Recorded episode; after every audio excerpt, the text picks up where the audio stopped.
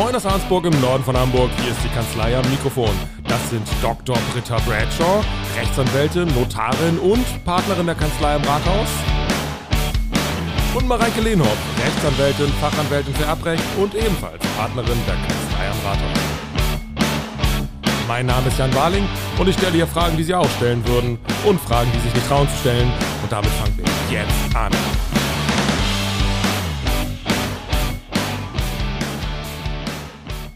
So, wir wollen heute sprechen über den Notar. Wer ist das eigentlich? Wofür braucht man den? Und ich habe die erste Frage äh, an euch, ob ihr wisst, woher dieser, dieses Wort Notar eigentlich kommt. Bestimmt aus dem Lateinischen. Ja! Ist alles bei Jura. Gewagte These, gewagte These. Aber Es- ich muss vorhin eine Gegenfrage stellen, Jan. Was ist denn eigentlich mit Gendern? Ja, äh, Also ich brauch's nicht. Brauchst du's, Britta? Auf keinen Fall, nein. Gut. vielleicht machen wir dann einfach jetzt quasi vorweg für diese Folge den Hinweis, dass immer dann, wenn Notar gesagt wird, auch gleichermaßen die Notarin gemeint ist, die ja auch und anwesend divers. ist. Und MWD bitte, MWD. Genau. Ja? Ist ja auch gar kein Notar anwesend, ist ja nur eine Notarin anwesend. Ja, deswegen musste So. ich da kurz einhaken. Ja, Ich so, so, so gut habe ich so gut habe ich nicht recherchiert. Äh, Latein seid ihr richtig und es ist ist das Wort Notarius, aus, auf das es zurückgeht. Das ist eigentlich alles voll unspannend, aber ganz interessant ist, was bedeutet das übersetzt? Oh, Jan, ey. Und übersetzt bedeutet das Geschwindschreiber.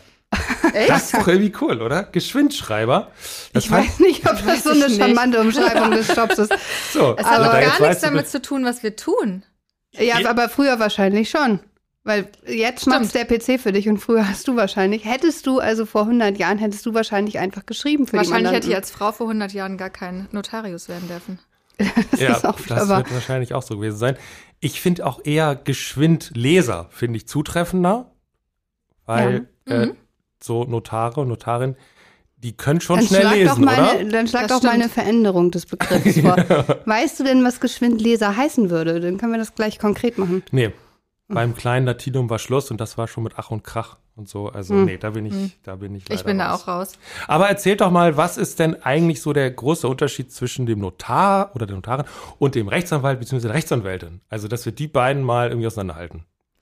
Also der Notar ist ähm, quasi ein Beliener des Staates, wird also eher im Auftrag des Staates tätig als im Auftrag der Parteien, ist ganz neutral und hilft mit bei der ja, Vorsorge im eigentlichen Sinne von rechtlichen Problemen, Kaufverträgen, Immobilien. Und der Anwalt ist ja Interessenvertreter. Ne? Der hat immer eine Seite, die er vertritt und der Notar, der Notar ist im Grunde überparteilich ähm, und muss sehen, dass alle, alle ihr äh, alle so aus der Sitzung rausgehen, dass sie zufrieden sind. Mhm. ich glaube, das ist äh, der, der wesentliche Unterschied ist tatsächlich die Parteilosigkeit des Mhm. Notars. Und äh, jetzt habe ich vergessen, was ich sagen wollte. Machen wir weiter. Das ist nicht Naja, aus dem Konzept gebracht. ja, ich ich habe gerade darüber nachgedacht. Ich lese euch nachher was vor zum Schluss. Ja, hoffentlich was Spannendes. Aber ich glaube, wir haben ja wahrscheinlich schon den, schon den, den Kern getroffen. Also ein Anwalt ist irgendwie auf einer Seite Ja. äh, Genau. und der Notar ist da eher äh, bei, bei den Interessen beider Parteien Richtig. irgendwie dabei. Genau. So. Mhm. Richtig. Okay, okay, okay. Äh, du hast gesagt, so Vorsorge, es geht so ein bisschen um Vorsorge. Äh, kannst du das noch ein bisschen irgendwie ausführen? Was, was meint das vielleicht so vom Geiste auch der Tätigkeit des Notars? Also letztlich ist es ähm, so, denke ich, dass die Anliegen, mit denen die Leute zum Notar kommen, halt Anliegen sind, wo sie irgendwie Hilfe brauchen, ne? rechtlich oder weil es eben im Gesetz geregelt ist, dass du unbedingt dafür einen Notar brauchst, ne? Grundstückskaufverträge beispielsweise oder Firmengründungen. Das sind alles Geschäfte, die mit ähm, großen wirtschaftlichen Themen zusammenhängen. Und da hat der Gesetzgeber gesagt, da braucht ähm, der Bürger, wenn er an einen anderen Bürger ein Gr- Grundstück verkauft, braucht er Hilfe und dann nimmt er den Notar, weil der beiden nochmal erklärt, worum geht's eigentlich, was sind die rechtlichen Probleme, also quasi vorsorgend im Sinne von ähm, Streit vermeiden, schauen, wo liegen die Probleme, wo muss ich jemanden hinweisen, wo muss ich, jemand, wo muss ich jemandem helfen. So. Mhm. Das meinte ich mit Vorsorge. Mhm. Meint ihr, dass dieses quasi Geschwindleser, meint ihr, dass das, das Vorlesen auch tatsächlich dann in so einem Beurkundungstermin nochmal des gesamten Vertrags, dass das auch ein ganz wesentliches äh, wesentlicher Aspekt ist, Manche das zu realisieren? So, manche sagen so, ne? Oder ist das- also, Also ich, ich würde sagen, das reine Vorlesen nützt den äh, Beurkundenden überhaupt nichts, Mhm. weil das reine Vorlesen nichts erklärt. Das heißt, eigentlich finde ich, und ich glaube, das handhabst du ja auch so, Britta, wenn man beurkundet und man nimmt diesen Job ernst, dann gehört mehr als das Vorlesen dazu. Nämlich, auf dass man Fall. gerade die relevanten Punkte, die kritischen Punkte aufnimmt, klärt, nochmal bespricht, dass es wirklich das Forum dafür ist. Ansonsten, wenn der Notar nur liest und am Ende alle gemeinsam unterschreiben und der Notar noch sagt, ja, das, das hat der unterschrieben, dann kann man irgendwie auch schwer vermitteln, warum dann die Notarkosten anfallen und warum die Beurkundung tatsächlich erforderlich ist. Das höre ich, wenn ich für dich Vertretung mache, auch immer wieder, dass die Leute sagen, oh, das ist ja, das ist ja toll, sie haben uns das ja nochmal richtig nahe gebracht. Ansonsten, wenn wir beim Notar waren, die haben immer nur gelesen, dann haben wir am Ende unterschrieben und ganz viel bezahlt und konnten nicht, uns nicht erklären, warum. So hat das dann aber für uns einen Sinn und einen Mehrwert gehabt. Und das ist, glaube ich, auch zumindest für mich, und da kann ich, glaube ich, auch für Britta sprechen, der Anspruch, dass die Mandanten das auch so wahrnehmen. auf jeden Fall. Die sollen hier rausgehen und sollen verstanden haben, was sie machen. Ja. Ich weiß, glaube ich, übrigens, warum das Geschwindschreiber äh, heißt. Jetzt bin ich drauf gekommen, weil als Notar dieses Vorlesen ist ja nicht so, dass ich meine eigenen Erklärungen vorlese, sondern das Vorlesen bedeutet, ich protokolliere die Willenserklärung der Parteien. Also im Grunde könnten Käufer und Verkäufer sagen, was sie wollen und ich schreibe das auf. Vielleicht kommt es daher, das Geschwindschreiben. Bestimmt. Der, der Wikipedia-Artikel war sehr lang, deswegen habe ich ihn auch nicht vollständig gelesen. Weil du nicht geschwind lesen kannst? Muss ich auch nicht, bin kein Notar. Aber ich habe mitgenommen, dass das in die richtige Richtung geht. So, das kommt wirklich genau daher. so, äh, diese Neutralität, würde ich vielleicht mal nennen, äh, die man da an den Tag legen muss als äh, Notar, ähm, kann das schon mal auch Fälle geben, wo das nicht gewahrt ist? So, äh, ich denke manchmal schräg, also wenn jetzt zum Beispiel, du hast gesagt, Grundstückskauf oder so, und da ist jetzt irgendwie der Makler, der ist jetzt irgendwie der Ehepartner von dem Notar oder so, ähm, sind das dann Konstellationen, wo man sagt, okay, warte mal, jetzt gibt's da so eine persönliche Verflechtung, Da dürftest Jetzt- du ja gar nicht beurkunden, ne? dann dürfte man es nicht. Nee, das Gesetz hat ähm, gewisse Tatbestände von vornherein ausgeschlossen, wo man nicht beurkunden darf. Mhm. Nämlich zum einen, wenn du äh, schon weißt, du kannst hier nicht neutral sein, weil deine beste Freundin kommt beispielsweise, ja. ähm, und es gibt aber auch gesetzliche Tatbestände. Ich dürfte jetzt nicht beurkunden Angelegenheiten ja, von meinem Ehemann, von meinen Kindern, von meinen Eltern, also ne, von nahen Verwandten, aber auch nicht von ähm, anderen Partnern hier in der Sozietät. Also wenn jetzt Mareike ihr Testament macht, dürfte ich das nicht beurkunden. Weil man eben davon ausgeht, dann ist diese Neutralität nicht mehr gewahrt. Und dann muss man es ablehnen. Und das klingt so ein bisschen, im Zweifelsfall geht man eher davon aus, dass das, dass das nicht so ganz neutral ist. Also im Zweifelsfall erstmal Ja. Wie wird man denn überhaupt Notar? Also das ist auch so eine Frage, die sich mir gestellt hat. Die treibt dich um, ne? Ja. Ja, Für mich wird es, glaube ich, ein steiniger Weg, aber so generell, Also mit, mit abgebrochenem Jurastudium wird man jedenfalls schwer Notar. So viel kann man festhalten. aber fürs, ich habe ja Hörer, die, für die das eher in Betracht kommt. Äh, erzähl doch mal, wie, wie wird man das? Soll ich es ausgegeben Mach mal, aus gegebenem Anlass. Genau. Also, ähm, das kommt ein bisschen drauf an, wo du dich befindest, in welchem Bundesland, weil es zwei unterschiedliche Arten von Notaren gibt. Es gibt einmal die nur Notare, nur jetzt mal in gedanklichen Anführungszeichen. Das ist zum Beispiel in Hamburg der Fall. Dort sind die Notare eben, ich, da weiß ich es auch gar nicht so genau. Ich glaube, die gehen nach dem zweiten Examen in eine konkrete Notarausbildung. Mhm. Notar ist das so. Genau, und ja. werden dann ernannt. Ähm, in Schleswig-Holstein und auch in ein, einigen anderen Bundesländern gibt es den Rechtsanwalt und Notar. Und hier ist es so, du machst ganz normal dein zweites Staatsexamen, dann wirst du Rechtsanwalt und dann musst du fünf Jahre als Rechtsanwalt zugelassen sein und kannst dann eine weitere Prüfung ablegen. Dann schreibst du vier Klausuren, vier mal fünf Stunden, glaube ich. Vielleicht sind das aber auch zu viele Details. Und äh, wenn du die bestanden hast, dann machst du noch eine mündliche Prüfung und musst eine bestimmte Anzahl von Stunden nachweisen, die du den Notar vertreten hast, also den, den Ausbildungsnotar. Und wenn du das alles hast, dann kannst du deine Zulassung zum Notariat ähm, beantragen und wirst dann, wenn ausreichend Stellen vorhanden sind in dem Arbeit, also in dem Amtsgerichtsbezirk, in dem du dich befindest, dann kannst du als Notar ernannt werden. Also ist auch für alle anderen ein steiniger Weg, aber vielleicht nicht ganz so steinig. Also es ist ein ziemlich langer Weg und Mareike erzählt das natürlich gerade deshalb, weil sie irgendwann Ja, aber demnächst. jetzt kein Druck. Wir bauen so einen leichten. Druck mal auf. Nein, es sind auch nicht nur einfach so vier Klausuren, es ist schon nochmal eine echt eine umfangreiche Prüfung. Also ich finde, das ist dritten Staatsexamen gleichzusetzen. Wirklich Ja, finde ich auch. Ja. finde ich auch. Weil wir als äh, Rechtsanwälte, wir spezialisieren uns ja sehr häufig. Also klar gibt es auch welche, die das nicht tun, aber ich bin ja beispielsweise Fachanwältin für Erbrecht. Das bedeutet aber auch, ich kann ganz viele andere Dinge nicht oder nur unzureichend. Und im Notariat ist es eben so, du musst letztendlich natürlich das Erbrecht, das Grundstücksrecht, das Gesellschaftsrecht, das Eherecht im weitesten Sinne, das, das musst du alles drauf haben. Dazu kommen noch Bauträger, Wohnungseigentumsrecht, also es kommt noch Mhm. alles mögliche weitere dazu. Diese Spezialisierung gibt es nicht. Deswegen ist es eben wirklich wie so ein, wie so ein letztendlich ein drittes Staatsexamen, weil da musst du ja auch alles wissen. Und das macht es so schwierig, zumal du das natürlich dann, in meinem Fall jedenfalls, berufsbegleitend machst. Mhm. Und dann ist es zeitlich echt. Also es ist schon ein Kraftakt. Mhm. Deswegen kein Druck. Überleg dir das Kein gut, Jan. Druck. Ja, also erstmal nicht, ne? Aber Das musst du dich von deiner Frau aushalten lassen. Ja, eine Auszeit nehmen, vielleicht dann.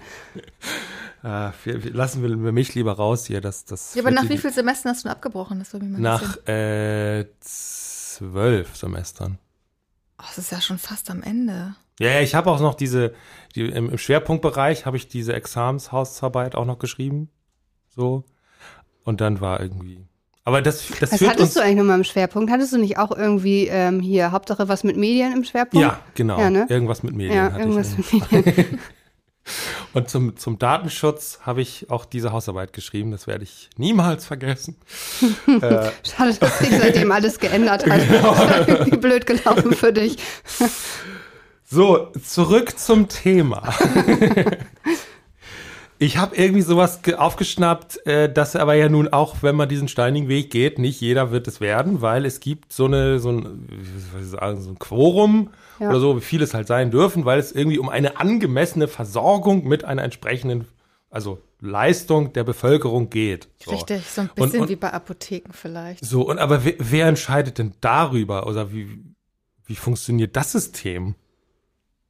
Oh, da fragst du was. Also es kommt, also es geht ums Urkundenaufkommen im Rahmen des Amtsgerichtsbezirkes, je nachdem wie hoch das ist und je nachdem wie, dann wird festgelegt, welchen, also wie viele Urkunden der Notar im Schnitt haben soll und danach wird dann auch mal entschieden, fällt zum Beispiel eine Stelle weg, wenn jemand äh, in Rente geht oder kommt eine neue Stelle dazu. Ich kann es dir aber ehrlich gesagt nicht ganz konkret sagen. Also ich würde fast behaupten, dass ähm, die Länder machen das. das Länder Ja, da, ja, ja, das Und- ja, auf jeden genau. Fall. Aber d- das ist der Schlüssel. Also es geht letztendlich um das Nein, aber wer es, Urkundenaufkommen. wer es entscheidet, ist ähm, Ja. auf Landesebene. ja, Ja, aber Urkunde, man guckt irgendwie statistisch wahrscheinlich. ja, musst- genau. Wie ist der Bedarf? Du musst jedes Jahr als Notar deine, die Anzahl deiner Urkunden melden.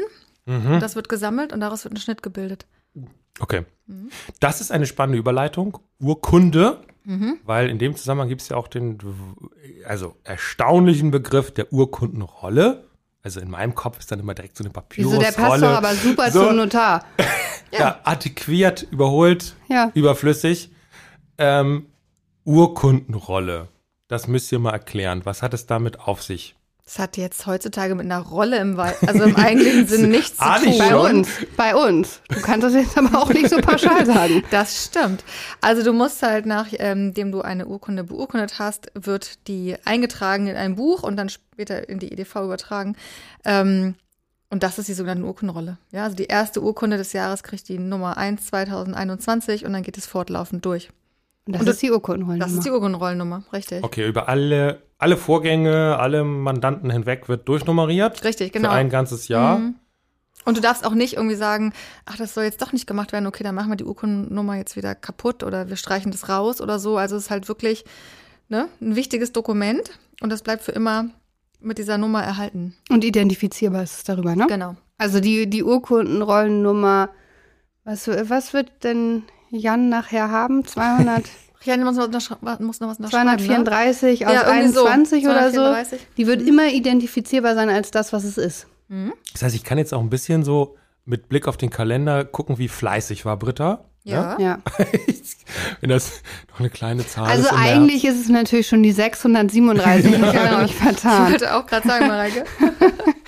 Und die Nummer wird vergeben, wenn das dann auch beurkundet ist oder auch schon Genau. beim Entwurf? Nein. Nein, nein, nein, erst wenn es vergeben ist. Erst Okay. wenn's, also wenn du gleich unterschrieben hast, Dann, dann passiert das? Zeige ich dir das mal. Dann gehen wir mal zusammen nach hinten, machen das Buch auf und dann kriegst du deine Nummer. Also das ist, das ist wirklich noch ein echtes Buch, ne? Ja.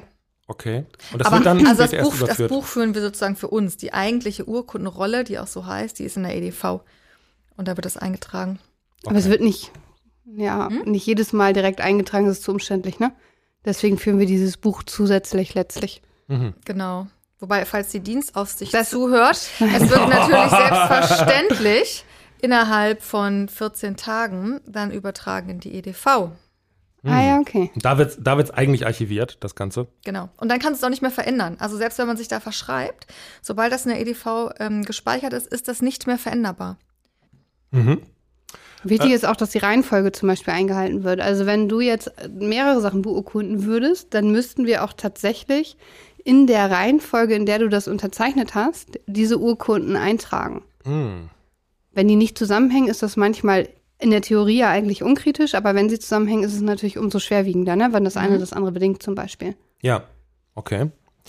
Sehr interessant. Dann Immer blöd, wenn man was vergessen hat. Ja. Was hier nicht vorkommt. Nein, aber wenn das mal vorkommt, dann hast du dann plötzlich irgendwie so eine Nummer A, ne? Mhm.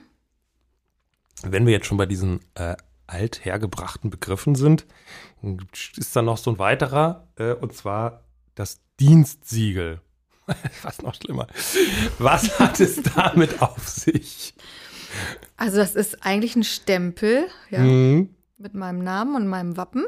Also nicht meinem Wappen, sondern dem Landeswappen Schleswig-Holstein. Dein Wappen ist das Landeswappen Mit dem ich, Schleswig-Holstein, mit dem ich das Lehnhoffsche Testament genau. Du kriegst von mir einen. Siegelring zum nächsten Geburtstag mit deinem Idee. Wappen drauf. Also mit dem Landeswappen und meinem Namen. Und ähm, das Dienstsiegel kommt unter jede Urkunde, oder? Ehrlich gesagt, weiß ich nicht, das machen immer die Mitarbeiter, Ja, wo die Ich- Dienstsiegel draufkommen. kann es dir auch nicht sagen. Aber es gibt, also, es gibt Stempel, aber es gibt auch so Wachs, ne? Achso, so das, sind die- mit, das sind die Prägesiegel. das sind die Prägesiegel, okay. Und, und Also diese, weißt du, diese Obladen, ne, die Ja, man ja. wie in der Kirche so anlegt und dann werden die, da wird da sowas draufgeklebt und dann kommt da eine Prägung drauf. Das kommt auf jede Urkunde. Und Mhm. davon, davon unabhängig gibt es aber nochmal ein Amtssiegel, mit dem du was Mhm. amtlich bestätigen kannst. Und das ist wie so ein Stempel. Ich würde gerne ein anderes Thema anschneiden. Ich glaube, ich gerade, das ist auch total langweilig, oder? Bin Also, unsicher. Gut zu gesagt. wissen, aber ich Na, ich müssen es nicht einfach in die Details Musst du dir für deine Prüfung nochmal angucken, Mareike. Ja, unbedingt. Aber es ist schon ja ganz interessant, dass, dass vieles von diesem vielleicht auch traditionellen äh, Ausüben dieses Berufs auch fortlebt, auch in so einer sehr digitalisierten Welt. Deswegen finde ich das schon ganz interessant. Ich ganz persönlich finde das eigentlich auch gut, weil das dem Ganzen nochmal eine andere Dimension gibt. Also das ist so, ja, irgend so ein Vertrag, den man sich per E-Mail ausgetauscht hat, ist das eine. Aber wenn da so ein Siegel oder so ein Prägesiegel und so, so dann hat das ne? nochmal eine andere Bedeutung und das ist wahrscheinlich auch das, worum es geht. Das ist auch der Hintergrund der ganzen Regelung. Ähm, allerdings muss man auch sagen, die steht natürlich auch in Kritik. Ne? Es gibt also tatsächlich auch viele, die sagen, wozu brauchen wir eigentlich in Deutschland Notare oder überhaupt, ähm, das ist ja quasi ne, alle römisch angehauchten, geschichtlich gesehen, ähm, Länder in Europa haben ja die Notare. Und ähm, das wird auch viel kritisiert. So. Also es gibt ja auch Länder, wo du keinen Notar hast oder wo der Notar eine ganz andere Aufgabe hat. Aber hier ist das der Hintergrund, die Wichtigkeit des Rechtsgeschäfts. Ja. Und ähm, wahrscheinlich ist die Kritik ja vor allen Dingen äh, von der Kostenseite her getrieben. Also man denkt so, man tut das der Not, dass ähm, der Notar irgendwie Geld kostet. Aber vielleicht macht es doch Sinn, darüber kurz zu sprechen, wie eigentlich die Kosten in, also funktionieren beim Notar. Mhm. Wie ist das so grundsätzlich? Also vielleicht erstmal nur, um die, die Hörer so ein bisschen da einzuführen. Wie, wie berechnen sich grundsätzlich erstmal so Notarkosten? Es gibt das Gerichts- und Notarkostengesetz. Und die Notarkosten bemessen sich eigentlich immer am Gebührenwert der Urkunde. Also wenn du einen Kaufvertrag hast, zum Beispiel am Kaufpreis. Der legt dann den Wert fest und dann musst du gucken, was für eine Gebühr fällt eigentlich an. Eine 1,0, eine 2,0 Gebühr, gibt es noch Betreuungsgebühren. Das ist ein bisschen komplizierter, aber du kannst dir merken, eigentlich immer der Gebührenwert. Mhm. Das heißt, es ist nicht abhängig vom Aufwand, Nein, überhaupt den, nicht. den man jetzt Nee. letztlich da hat als Notar. Also wenn du ein Testament machst beispielsweise, das finde ich immer ein ganz gutes Beispiel, und jemand hat ein geringes Vermögen, ja, nehmen wir mal an 10.000 Euro, und ähm, du hast wahnsinnig viel Aufwand damit, weil er möchte das alles in 500 Euro ähm, stückeln, dann Mhm. Ist das genauso am Gebührenwert belegen wie ein Testament, was einen Wert hat von drei Millionen Und absoluter Standard. und absolute Standard ist Ja. und eine Seite lang ist. Ja. Wobei bei drei Millionen machen wir wenig Standardtestamente. Ja, das war nur ein Aber Beispiel. ja, das war ja auch meine eigene Korrektur. Also, ähm, aber du hast völlig recht. Und das ist aber auch, und da willst du wahrscheinlich auch hin, dann teilweise schwer vermittelbar, ne? Mhm.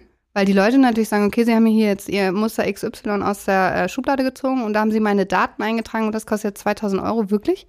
Können wir darüber nicht mal reden? Und dann müssen wir eben sagen, nein, können wir nicht. Das, ist, äh, das ist echt schwer vermittelbar. Aber umso wichtiger ist eben der Mehrwert.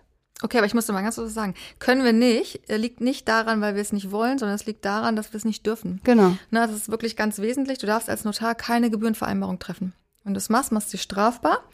Ähm, und das ist auch echt nicht witzig und das wird auch überprüft. Und das ist eigentlich so ein bisschen das Kritische, dass man sagen kann, ja, selbst wenn ich wollte, dür dürfte ich halt nicht, ne? Weil wir Genau. einfach nicht dürfen. Das hängt aber letztendlich damit zusammen, dass äh, man als Notar Berliner des Staates ist, dass man überparteilich ist und dass es zwischen Notaren, und da greift auch diese Beschränkung der Anzahl der Notare rein, keinen Wettbewerb geben darf. Mhm. Ja, also es darf nicht so sein, dass ein Notar billiger ist als der andere. Mhm.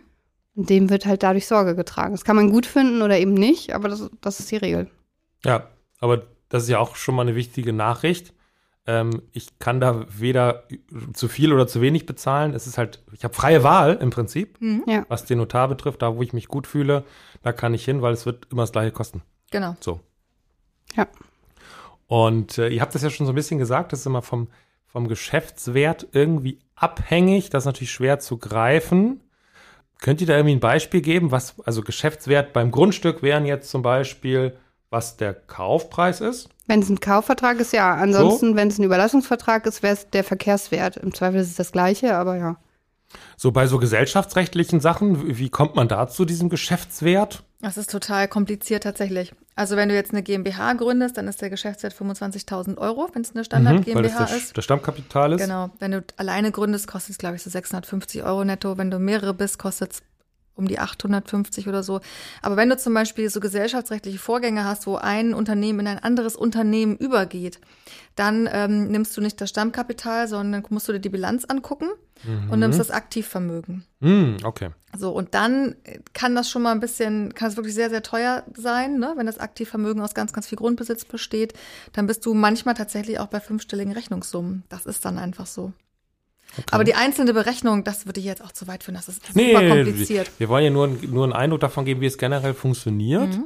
Und ähm, wie, wie würde man jetzt als Mandant vorgehen können? Äh, könnt ihr sowas wie einen Kostenvoranschlag machen, wenn ihr, wenn man sagt, Mensch, ich möchte es gerne irgendwie machen, ähm, was kommt da auf mich zu? Geht das? Ja, klar. Das geht. Ja, klar. So, und dann würdet ihr das schon mal schon mal vorab Mhm. kalkulieren. Das So. ist eigentlich, äh, eigentlich so, dass wir versuchen, das im Rahmen der ersten Besprechung auch anzusprechen, weil in dem Moment, wo wir tätig werden, fällt die Gebühr im Prinzip an. Dann kann man, wenn man die, äh, den Entwurf nicht fertig vorbereitet, Abschläge machen, aber im Grunde genommen kostet der Entwurf das gleiche wie die Beurkundung. Das heißt, wenn der Mandant uns beauftragt, den Entwurf zu erstellen, wird es eben immer kostenpflichtig. Okay, also ist egal, ob nachher eine Unterschrift drauf gelandet ist. Ja. Äh, wenn, wenn ihr beraten habt, wenn, wenn, wenn man den Entwurf gefertigt hat, dann fällt auch die Gebühr an. Genau. Und zu zahlen ist das dann von dem, man hat ja häufig zwei Parteien oder so. Es ist aber schon von dem irgendwie zu, zu leisten, der es beauftragt hat. Das ist letztendlich Oder- eine Vereinbarungssache, also ähm, zwischen den Parteien. Ne? Im Außenverhältnis, es ist so ein bisschen wie bei der Steuer, haften immer alle, die da irgendwie involviert sind, als Gesamtschuldner. Das heißt, wenn ein Kaufvertrag beurkundet wird, dann kann ich mir theoretisch im Außenverhältnis aussuchen, kriege ich das bei dem Verkäufer das Geld oder beim Käufer? Oder nehmen wir mal an, der Käufer kriegt ganz viel Mahnungen, zahlt da nicht, dann kann ich den Verkäufer in Anspruch nehmen. Aber im Innenverhältnis, gerade beim Kaufvertrag, wird es oft anders äh, vereinbart, nämlich dass der Käufer die Kosten trägt beispielsweise. Wenn es aber so ist, das hat man bei Entwürfen manchmal, jemand gibt einen Entwurf in Auftrag und sagt dann irgendwann, ja, ich will das eigentlich doch nicht. Dann muss ich ja abrechnen. Und wenn der dann nicht zahlt, dann muss ich quasi nachweisen, es gab einen Auftrag. Also ein Beispiel, ne, liebe Frau Bradshaw, bitte machen Sie doch den, den Kaufvertragsentwurf. Ähm, dann kann ich diesen Entwurf abrechnen. Ansonsten, wenn ich das nicht nachweisen kann, dass mich jemand beauftragt hat, schriftlich, dann kriege ich auch keine Gebühr. Muss das schriftlich sein? Reicht das nicht konkludent? Ja, wie willst du das nachweisen? Zum, Also Beispiel, zum Beispiel, indem sich derjenige dann äh, geäußert hat zu den Entwürfen, also Änderungswünsche durchgegeben Ja, hat. also wir haben das ja schon zweimal durchgezogen ähm, mit so einer Kostenbeschwerde. Du äh, machst dann die Rechnung und die Rechnung, muss man wissen, eine notarielle Rechnung ist ähm, vollstreckbar. Also ich kann den Gerichtsvollzieher losschicken. Ich schaffe einen eigenen Verstreckungstitel. Ähm, und der Mandant kann dagegen dann Beschwerde einlegen. Und es ist ziemlich schwierig, das dann nachzuweisen, dass du einen Auftrag hattest. Ich hatte das schon zweimal. Das weiß mal, äh, hat es nicht geklappt. Aber das ist ja Aber du hast natürlich recht, formell brauchst du es nicht schriftlich. So ist dann hinterher eine Beweisfrage.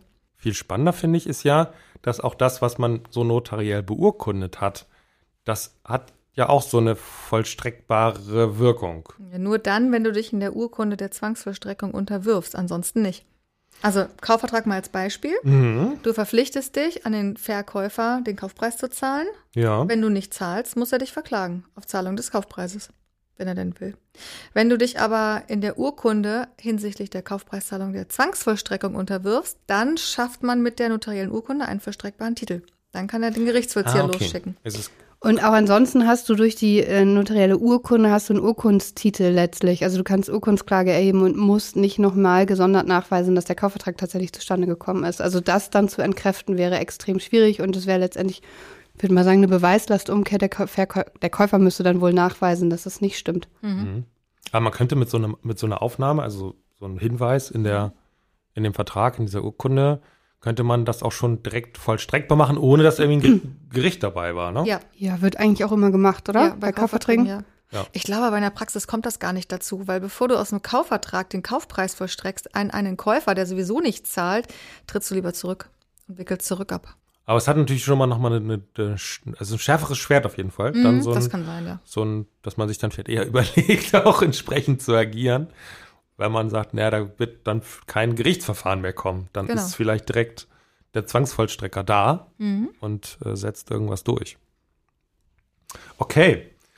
Kurz im Rahmen dieser Ausbildungsthematik, da sind wir total irgendwie in wilde äh, Gewässer gekommen, war aber auch ein Thema die Vertretung des Notars und ich habe das so ein bisschen rausgehört, dass die Mareike auch Vertreterin mal ist als Notarin. Habe ich das richtig verstanden? Als Notarvertreterin, ja. Als Notarvertreterin. Genau. Also als Rechtsanwältin kann ich Britta an Tagen, wenn Britta Urlaub hat, als Notarvertreterin vertreten, letztendlich ihr Amt ausüben und dazu muss ich dann jeweils ernannt werden vom Landgericht. Okay.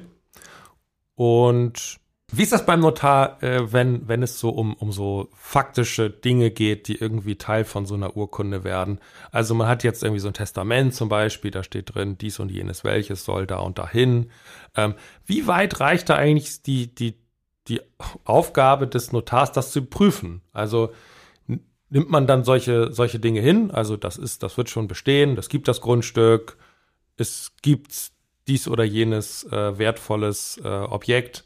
Oder ist man da auch als Notar gebunden, das zu prüfen, zumindest bis zum gewissen Punkt? Oder wo hört es eigentlich auf? Die Tatsachen prüft man eigentlich nicht. Also zum, zum gar nicht beim Erbrecht, ne? Hm, Nein, es gibt so bestimmte Punkte, da wird Notaren auch abverlangt, dass sie das genauer hinterfragen. Das ist zum Beispiel die Frage der ähm, Bindungswirkung aus früheren Testamenten. Also wenn man gemeinsam schon mal mit jemandem anderen einen Erbvertrag oder ein Testament errichtet hat, könnte es sein, dass man ja dieses neue Testament nicht ähm, errichten darf. Und da ist es dann schon so, dass die Rechtsprechung sagt, der Notar muss ja auch im Zweifel dreimal nachfragen und einmal erklären, was ist eigentlich mit diesem Paragraph, der dann drin steht. Der lautet dann sowas wie, ähm, ich erkläre, dass ich nicht durch Errichtung einer früheren Verfügung an der Errichtung dieses Testaments gehindert bin. Und das muss man schon mal erklären und auch ein bisschen mit den Mandanten darüber sprechen, damit die eigentlich vergegenwärtigen, also sich vergegenwärtigen können, was meint das und was bedeutet das für mich und wie kann ich das auf mich übertragen. Ja, aber es betrifft ja aber die, die rechtliche Frage sozusagen. Ja, wenn, genau, Wenn, aber wenn das jetzt jemand kommt und sagt, ich habe einen, roten Mercedes, dann prüfst du nicht, Nee, ob er einen genau, darauf, darf Mercedes ich, da, darauf ich hinaus. Also das ist etwas, was man schon mal prüfen muss. Aber wenn Ihnen jemand sagt, ich habe einen roten Mercedes und er hat ihn gar nicht, spielt es aber auch letztlich keine Rolle, weil es für die Frage, was jemand erbt, immer darauf ankommt, was hat der Erblasser denn zum Zeitpunkt des Todes. Und das kann, glaube ich, niemand prüfen. Wenn doch, hätte ich gerne den Kontakt. Vielleicht kann er auch die Lotto zahlen oder so. Eigentlich ist es so, dass man die, die Tatsachen im Grunde die Parteien erklären lässt. Ne, Also gerade im Bereich von Kaufverträgen, wenn jetzt zum Beispiel Mängel ist ein gutes Beispiel, ja. Dann erklärt der Verkäufer, das Haus ist, weiß ich nicht, asbestbelastet. Das prüfe ich natürlich nicht und stelle sicher, dass es eine Erklärung ist des Verkäufers. Und unsere Aufgabe ist es, dann zu gucken, was folgt daraus rechtlich. Ne, müssen wir jetzt klären, ja, was heißt das denn jetzt? Wer zahlt das? Gibt es da eine Entsorgung oder so? Das ist dann äh, aufzunehmen, zu prüfen und ähm, niederzulegen. Aber die Tatsachen an sich, bis was Mareike gerade gesagt hat, prüfen wir nicht. Selbst wenn jemand kommt und sagt, ich habe eine Tochter äh, und das stimmt nicht, dann würden wir das auch nicht prüfen. Nee. Verrückt. Aber, nee, aber, naja, aber wie wie, denn? auch, ne? ja, das ist Also- schwierig. Aber bei, bei Dingen, die man prüfen kann, also so, wo man ins Grundbuch gucken könnte und dann würde sich das ergeben oder so, das, das wird, das prüft ihr schon durch. Ja, das Grundbuch war noch was anderes. Das Grundbuch hat ja hierzulande einen ganz, ganz hohen Wert. Ne? Das, was da drin steht, ist richtig. Und gerade beim Kaufvertrag muss man sich das natürlich hinzuziehen. Ja, So, alles andere, Aber nicht beim Testament. nein, beim Testament nicht. okay. Also da versuche ich natürlich so Grundbuchblattdaten, wenn es um Immobilien geht oder so, auch aufzunehmen und die abzufragen. Aber letztendlich geht es ja darum, dass in dem Fall, wenn der Mandant dann irgendwann verstirbt, dass das Grundstück identifizierbar ist. Das muss ich sicherstellen. Aber dafür muss ich eigentlich nichts prüfen. Verstehe. Wie, wie kommt man am besten, äh, mit welcher Vorbereitung kommt man am besten eigentlich zum Notar? Also, wie, wie würdet ihr das beschreiben? Es kommt drauf an, was man möchte und welche Vorkenntnis man auch hat. Also wenn jetzt ähm, zwei Privatpersonen ein Haus verkaufen und das irgendwie zum ersten Mal machen, dann brauchen sie gar nicht so viel vorbereiten. Ne? Wenn sie einen Makler haben, macht das vielleicht der Makler. Ansonsten kommen sie und erzählen einfach, was sie, was sie möchten. Und es ist unsere Aufgabe, heraus, wirklich herauszufinden, was sie möchten, das niederzulegen und uns darum zu kümmern, die Unterlagen alle zu beschaffen. Okay. Ja, wir müssen natürlich äh, mit der mit der besondersten Kompetenz des Notars hier in der Challenge enden, Abrechnen? nämlich das, nämlich das Lesen. Oh, das, das, das grenzt so ein bisschen an despektierlich. Aber So, das und stimmt. Und äh, es ist etwas vorbereitet worden. Und zwar, äh, wenn ich das richtig verstanden habe, ein Kaufvertrag über eine Immobilie. Und da wollen wir doch mal sehen, wer da jetzt irgendwie am besten lesen kann. Es wäre eigentlich cooler gewesen, wenn du, ne, wenn du irgendwie so eine technische Bedienungsanleitung ähm, ja, das stimmt. eines irgendwas hervorgezaubert hättest. Ja, aber ich glaube schon, die, die- ja, wir werden es ja gleich sehen. Es gibt ja so Sätze in diesen Urkunden, die, ich weiß nicht, wie viele Millionen Mal du die schon gelesen hast. Naja, da ich ja erst seit 2019 im Amt bin, Aber, naja, höchstens. Aber Jahre als Notarvertreterin Ja. hinter dir hast. ja. Aber ich glaube, die, die, nee, die, Hörer brauchen wirklich auch diesen Wortlaut. Das ist schon auch nochmal eine spezielle Welt. Ja, dann. Ja, dann. Und, So, was, dann. Und die Challenge soll jetzt sein, ähm, möglichst laut, möglichst langsam, möglichst leise. Möglichst schnell, weil es geht ja um Geschwind. Mareike wollte singend vortragen. Wie Und bitte? also schnell und deutlich. Das, das deutlich dürfte die größte Herausforderung sein. Ja. Mhm. Und ähm, Du fängst an? ich könnte auch anfangen, ja. Das ist eine gute Idee. Gut. Ich, ich ne, nehme auch eine Zeitstoppung. Achso, du willst das richtig mit Zeit, oder wie? Ne, wenn es um Schnelligkeit geht, könnte das der Faktor sein. Ja, wir müssen das so machen. Das mit- Okay, wir haben jetzt überlegt, was wir mal nehmen können. Ich würde sagen, da wir ja über Vollstreckungsunterwerfungen ähm, gesprochen haben, würde ich sagen, hier Paragraph 9, erste Ziffer.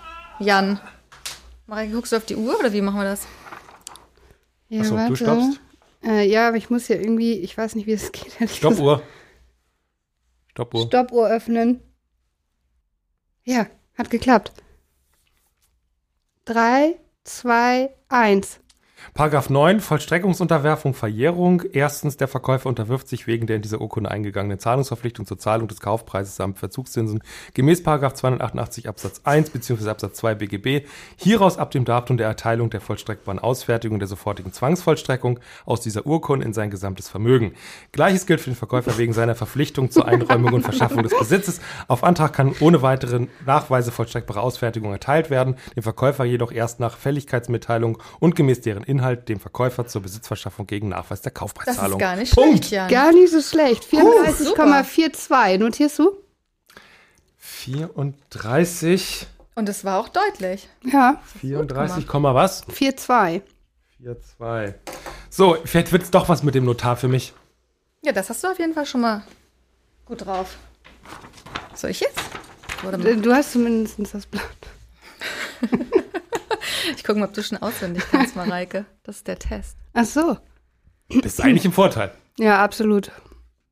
Ja, zählst du runter oder was? Nee, du fängst an, ich drücke dann. Wenn du, wenn du anfängst, äh, drücke ich. Also Mareike hat 3, 2, 1 gesagt bei dir. Achso, okay. 3, 2, 1. Der Käufer unterwirft sich wegen der in dieser Urkunde eingegangenen Zahlungsverpflichtung zur Zahlung des Kaufpreises samt Verzugszinsen gemäß 288 Absatz 1 bzw. 2 BGB hieraus ab dem Datum der Erteilung der verstreckbaren Ausfertigung der sofortigen Zwangsverstreckung aus der Urkunde sein gesamtes Vermögen. Gleiches gilt für den Verkäufer wegen seiner Verpflichtung zur Räumung und Verschaffung des Besitzes. Auf Antrag kann ohne weitere Nachweise verstreckbare Auslegung erteilt werden. Dem Verkäufer jedoch erst nach Fälligkeitsmitteilung gemäß ihrem Inhalt dem Käufer zur Besitzverschaffung gegen Nachweis der Kaufpreiszahlung. 26, 35. Ich habe schon mal. Hier ist übrigens ein Rechtschreibfehler drin. ne? ist mir gerade aufgefallen im Muster. Das müssen wir ändern. Also nur Nummer eins, ne? Mhm. Okay. Moment, wir resetten. Auf die Plätze, fertig, los. Der Käufer unterwirft sich wegen der in dieser Urkunde eingegangenen Zahlungsverpflichtung zur Zahlung des Kaufpreises samt Verzugszinsen gemäß 288 Absatz 1 bzw. Absatz 2 BGB hieraus ab dem Datum der Erteilung der vollstreckbaren Ausfertigung der sofortigen Zwangsvollstreckung aus dieser Urkunde in sein gesamtes Vermögen. Gleiches gilt für den Verkäufer wegen seiner Verpflichtung zur Räumung und Verschaffung des Besitzes. Auf Antrag kann ohne weitere Nachweise vollstreckbare Ausfertigung erteilt werden, dem Verkäufer jedoch erst nach Fälligkeitsmitteilung und gemäß deren Inhalt dem Käufer zur Besitzverschaffung gegen Nachweis der Kaufpreiszahlung. Das war am schnellsten. Nee, Was? knapp drüber. Yes. Du hast aber viel später gestoppt. Ja, das stimmt, aber se also selbst dann. Aber hast du es beim Lesen gemerkt? Es fällt eine. Es, aber eine aber ich war so schnell, ich fechte das Ergebnis an. Ja, Wo ist die Ergebnisbeschwerdestelle? Es tut mir leid. Hier war ein Notar anwesend. genau. Ja, in eigenen Sachen schwierig. war das, ne? Das ist unzulässig. Ich glaube, das ist ein Verstoß, den werde ich der Dienstaufsichtsbehörde melden. Also wir kommen dann zur wir, wir kommen dann zur Mitteilung über das Ergebnis. Mhm. Auf dem letzten Platz ist gelandet Mareike. Was? Nein, Das, das, kann nicht sein. Die Nein. war Ich langsamer kann als nicht du. sein. Ich war viel schneller. Sie war schneller, 26, warte mal, 27,39. Ja. Also Du bist auf dem letzten Platz. ja, aber, aber, aber, es war nicht so deutlich und es war auch mit viel Lachen. So, Ja, immerhin hatte ich Spaß dabei im Gegensatz zu euch. so. Also deswegen, das, also, na, das ist für mich der letzte Platz. Oh, Mareike, du bist zweiter Sieger. nee, damit bin ich nicht einverstanden. Dann Na, bring ich- mal die Folge zum auch Abschluss. wenn- ich habe jetzt nämlich keine Lust Genau, mehr. au- auch wenn ich bei 34,42 war, würde ich mich trotzdem auf dem zweiten Platz sehen, weil es wirklich sehr deutlich und sehr Naja, gut ich war. möchte ja darauf hinweisen, Und- dass ich auch direkt gestoppt habe, als du fertig warst und nicht acht Sekunden später. Ah, vielleicht müssen wir doch Rechtsmittel zulassen. Gegen Ja, dieses vielleicht, Urteil. ne? Aber auf jeden Fall als Siegerin, Kannst du das nicht hinterher anhand der, äh, des Mitschnitts feststellen? ja, kann ich. Ja, Wir also vielleicht dann müssen wir das nochmal korrigieren in einer der weiteren Folgen. mal, richtig, wir werden es dann nochmal, äh, Wir können ja das nächste Mal was aus dem Testament lesen. Vielleicht ist es dann besser. ja. Du meinst, ich kann das halt im Kaufvertrag nicht so gut oder? Ich weiß es nicht. Ja. Ich will mal sagen, so groß war Also ich der, würde so groß diese war der Folge, ich Unterschied würde jetzt diese auch Folge nicht. jetzt gerne beenden. Aber das möchte ich noch sagen. Es war nicht nur das schnellste Vorlesen bei Britta, sondern es war auch noch beim schnellen Lesen das Erkennen eines Rechtschreibfehlers. Und das ist für mich auf jeden Fall Platz, Platz eins wert. 1, ja. Ja, definitiv. Okay. Vielen Dank, dass Sie bei uns waren. Und sollten Sie eine Frage haben, die ich Britta und Mareike doch nicht gestellt habe, schreiben Sie mir an fragen.kanzleiamikrofon.de. Um keine Folge zu verpassen, abonnieren Sie unseren Podcast. Nächsten Mal. Tschüss und bleiben Sie neugierig.